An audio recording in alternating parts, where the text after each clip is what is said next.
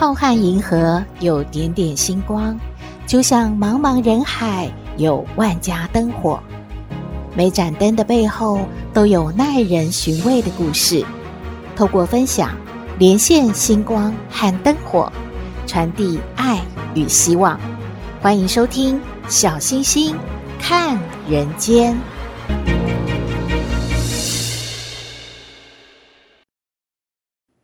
各位好朋友，大家好，大家平安。疫情爆发之后，大家都很乖嘛，把口罩戴好。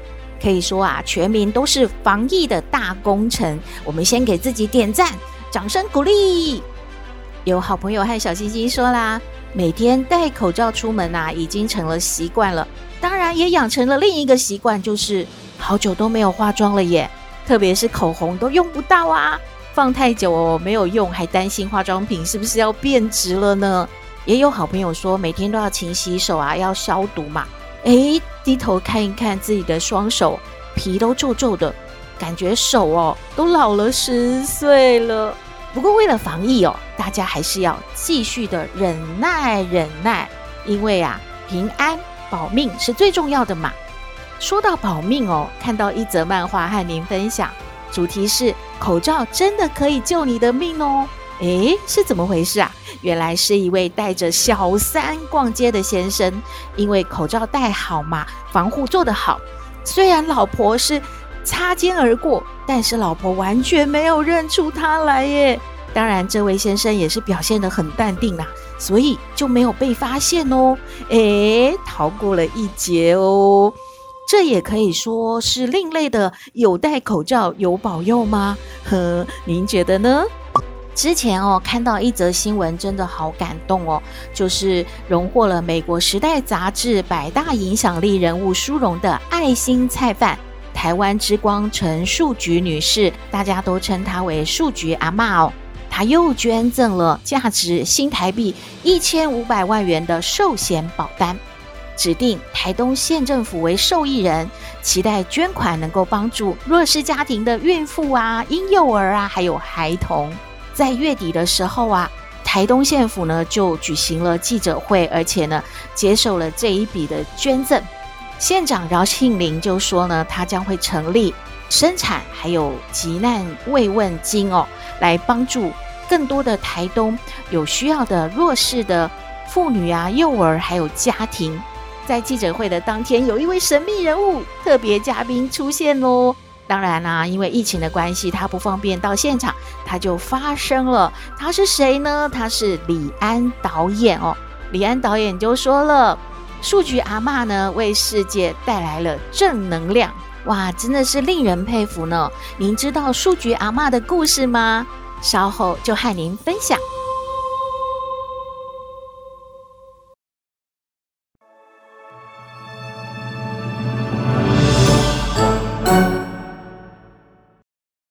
回到小星星看人间，今天要和大家分享的是爱心菜贩陈树菊女士她的故事哦。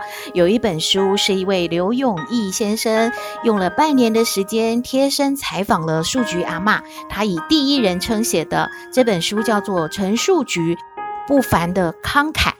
在这个书里面呢，有介绍到树菊阿嬷，她是民国三十九年出生在云林西螺。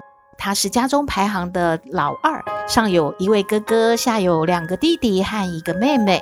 他父母亲的职业呢，就是在传统市场卖菜。七岁的时候，全家就搬到了台东。树菊阿嬷是毕业在台东的仁爱国小。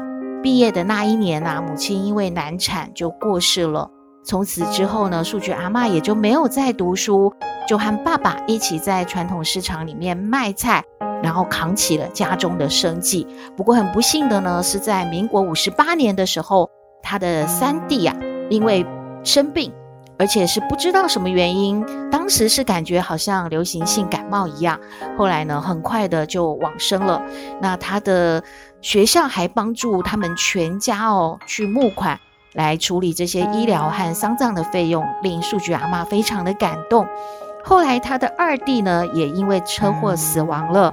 那数据阿妈就觉得很深的自责，因为她没有帮妈妈照顾好这两位弟弟呀、啊，所以在书中就有写了，在常年助人的背后，深植在陈树菊心中的，竟然是一份自责呢？因为他从小就负责照顾全家嘛，因此对于两个弟弟的年轻早逝，他到今天都会觉得一切的都和自己有关。他就说了：“我没有照顾好这两个弟弟，他们都没有享受过，凭什么我能够享受呢？”吃到好吃的东西哦，我就会想，这些弟弟以前都没有吃过啊，所以我没有办法对自己好啦。树菊阿嬷也回忆到他的三弟往生的这一段哦，他说，当年哦，三弟生病的时候哦，哦，那个母校仁爱国小的师生就有发起全校募捐哦，哇，筹措的费用让三弟到台北去治病哦。虽然最后哦，他还是往生了，但是这一份情我一直记在心里哦，准备哦，等自己有能力的时候哦，要加倍偿还哦。他在书中还说了，只要哦，我想到哦，把钱捐出去的时候哦，哦，那些哦被帮助到的人的笑容，我就笑了啦。树菊阿妈不断地强调说。生命最好的方式哦，就是完成我想要完成的事情啦。然后在工作中吼，倒下气哦，哦，我都不会觉得怎样，所以我会活一天哦，就做一天呐。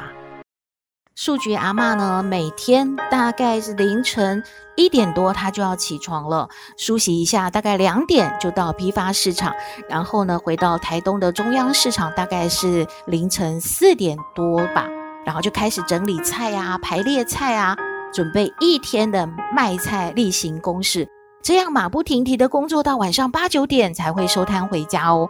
根本就是蔬菜界的 Seven Eleven 嘛！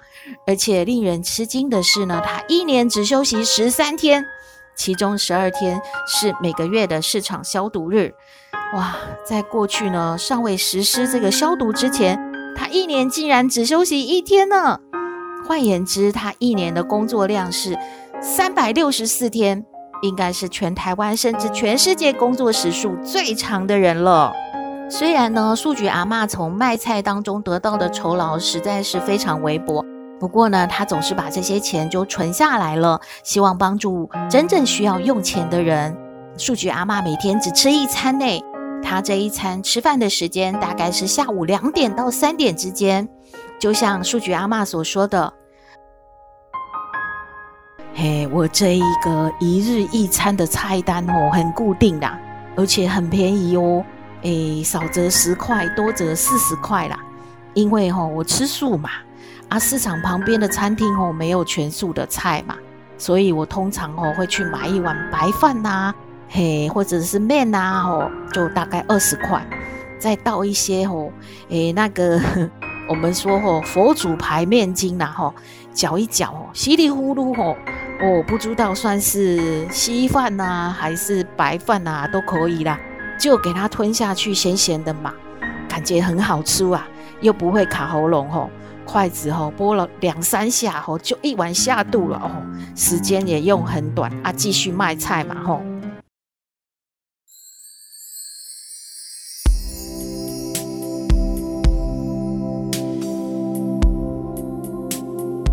菊阿嬷呢是一位虔诚的佛教徒，不过有人说树菊阿嬷的生活简直呢就像一位苦行僧哦。她没有一点点钱是花在自己的身上，弟弟在的时候呢，她都会对于弟妹呢非常的大方，所以她自己呢真的就是像她所说的是一种忏悔的过日子，觉得如果她能够对二弟三弟更好。更照顾一些，他们可能今天都还陪在他的身边吧。您也许从媒体上有看到树菊阿嬷，她是个子小小而而且看起来非常温和的。不过这书里面也说到一个树菊阿嬷挺有个性的一个故事呢，就说有一次啊，一对婆媳来树菊阿嬷的菜摊买菜，从头到尾呢都是婆婆在挑菜，媳妇只能够腰杆挺直站在旁边罚站。生怕一个不小心啊，就坏了婆婆的好心情呢，又要惹婆婆大发雷霆呢。这个时候呢，树菊阿嬷认出这位小媳妇以前曾经来这买过菜啊，于是就说啦：“哎，你怎么好久没有来啦？哈、都没有来找阿嬷买菜哦。”想不到婆婆居然呢就开始咒骂娶媳妇了，竟是说一些非常难听又恶毒的话。于是呢，树菊阿嬷呢，她真的心直口快的习惯又上来了。她是看不惯这位婆婆这样强势的态度，于是树菊阿嬷就对这位婆婆说了：“哎，这位欧巴桑哦，你怎么可以这样哈？”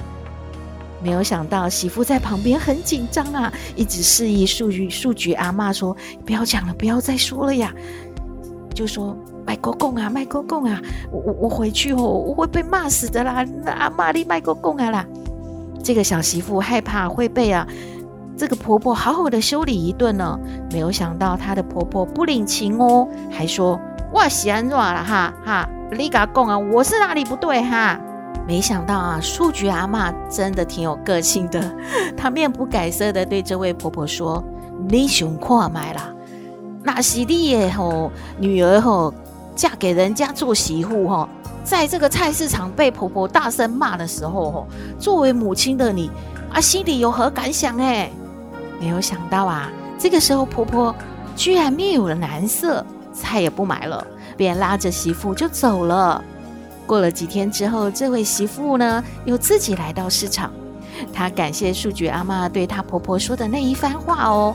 因为回家之后，婆婆居然没有对她恶言相向，开始对她好了。又过了几天，婆婆的儿子竟然来到这个菜市场呢，来找树菊阿嬷，感谢她的一番话，救了她的家庭，让这个难搞的婆媳问题终于得到解决了。之后，这一对婆媳居然一起开心的来买菜了。不过，当这个作者呢，请问树菊阿嬷的时候说。哇，你是不是很会骂人啊？真的看不出来。树菊阿嬷就回答他说：“如果骂人哦，可以把人骂好，我不介意多骂几个人。不过吼，我没有什么学问哦，我就是诶讲一些诶一般的话哦，大家听得懂啊，也不是真的要骂他，就是说我觉得是这样比较对嘛，给他哦，给他参考啦吼。”树菊阿嬷说啊，有一位出家师父呢。给了他一张小卡片，上面写着：“生活在感恩的世界里，一要感激斥责你的人，因为他提醒了我的缺点；要感激绊倒你的人，因为他强化了我的耐力；要感激遗弃你的人，因为他教导了我该独立；感激鞭打你的人，因为他激发了我的斗志；要感激重伤你的人，因为啊，他砥砺了我的人格。”感激欺骗你的人，因为他增进了我的智慧；感激伤害你的人，因为他磨练了我的心智。树菊阿嬷说：“这就是他的一生嘛。”他觉得这真的是随时都可以提醒自己，就是要活在一个感恩的世界啊。对于这些捐款呢，树菊阿妈说：“钱对于有需要的人哦才有用的。”只要多一个人哦，加入助人的行列哦，啊，我们社会啊，不是就多了一股哈向善的力量吗？哦，那这种哦善的力量哦越来越多越强大哦，我们的社会就哦越来越好嘛。树菊阿嬷说呢，哦，没有什么哦很伟大的道理啦，啊，我做这些就是想要让穷人哦可以安心的吃饭看病。上学啦！一个听起来很简单的想法，能够用一生去坚持，而且用卖菜的所得去完成，确实是不凡，令人佩服。在陈树菊不凡的慷慨这一本书当中，还记录了一些陈树菊阿嬷她和弟弟啊，还有家人相处，还有她卖菜的一些小故事。如果您喜欢的话，也可以拿这本书来看一看。今天和您分享的故事，希望您喜欢。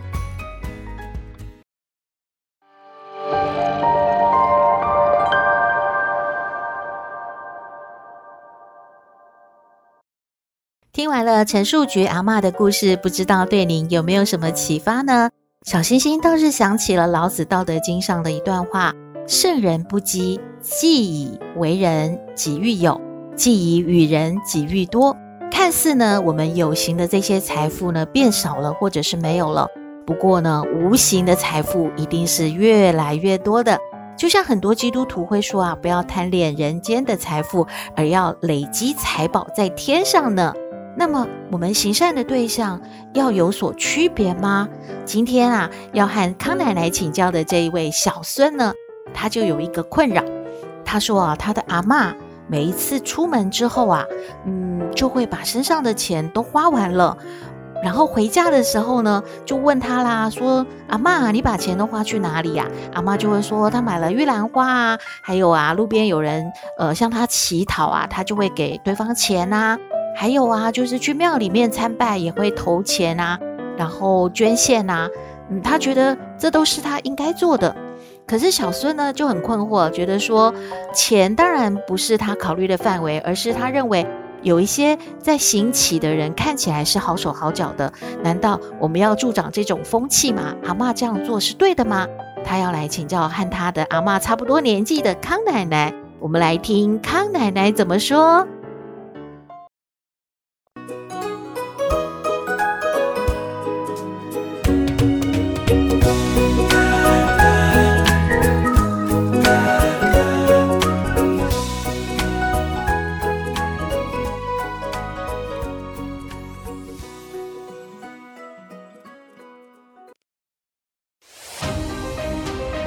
嘿大家好，我是康奶奶。上不知天文，下不知地理，不过你问我什么问题，我都能回答你。康奶奶好，哎，小星星，各位听友大家好，你呀，真的是问对人了。康奶奶，刚刚呢，这一位小孙啊，这位听友啊，他就要请教您了。他说他的阿嬷出去啊，身上的钱都会捐给别人啊，或者是就爱心的去买一些小东西，像玉兰花啊什么的。那他会认为说，这些人是不是可以应该用自己的力量去赚取生活所需，而不是靠着乞讨？这样他阿嬷出去好像去散财一样，回到家呢，钱就花完了。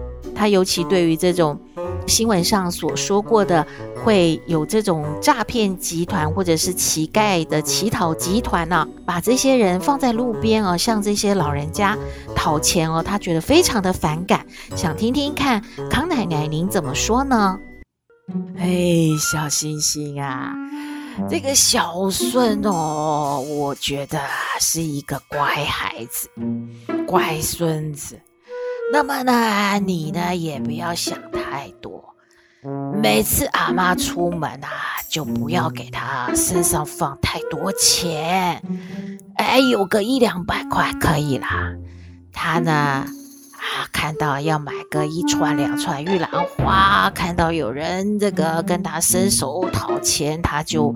啊捐一点零钱到庙里面，也把口袋里这些零钱也就投到这个捐献箱，尽个心意就可以了。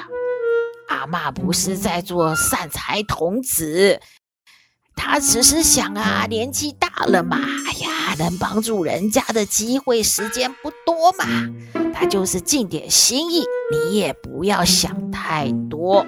啊，至于这个啊什么诈骗集团啊，哎呦，康奶奶觉得那个打电话来诈骗的那一种是最可恶啦！哎呀，那个坐在路边啊，他心里不知道有多少苦衷啊，他不说你也不知道。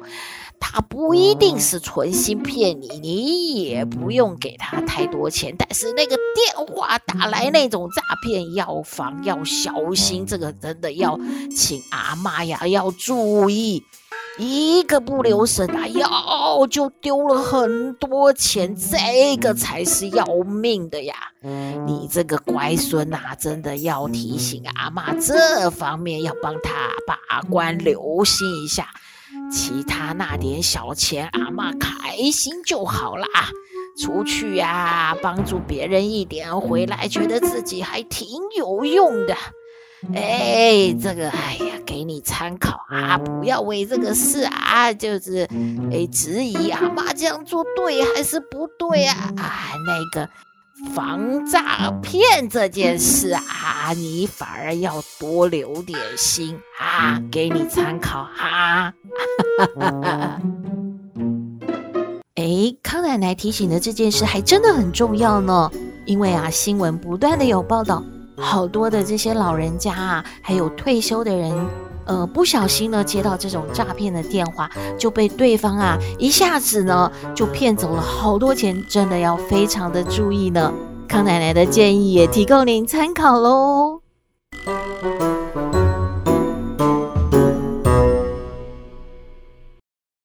回到小星星看人间节目接近尾声了，我们来听星星喊话站。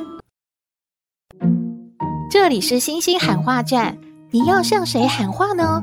只要是为了他好，就勇敢说出来。请听星星喊话站。喂，今天要喊话的是一位黄妈妈。她说，学校开学之后呢，她除了要准备孩子的早餐，最困扰的呢，就是每天要叫小朋友起床去上学。我们来听黄妈妈的喊话。哎，我已经叫了半个多小时了。你们到底要不要起床上学啊？哎，到底是谁要上学啊？给我赶快起床，不要迟到了，快点起床喽！哇，黄妈妈真的蛮激动的呢。小星星要呼吁妈妈的宝贝们，拜托你们啊，晚上早点睡觉。早上呢，早点起床，闹钟一响就要起来喽。上学嘛，还是要自动自发比较好，不要让妈妈这么辛苦，每天都要在这边又吼又叫的。也要呼吁呢，宝贝的妈妈们，一大早呢就对孩子生气，搞得自己一肚子火，亲子关系紧张。您一整天的情绪也会受到影响哦，所以呀，我们还是温和着，我们和颜悦色的叫小朋友起床好吗？今天的节目就到这边了，你有任何建议都欢迎写信给我们，我们的信箱是 skystar 五九四八八 at gmail.com，也请您在 Podcast 各平台下载订阅小星星看人间节目，您就可以随时欣赏到我们的节目喽。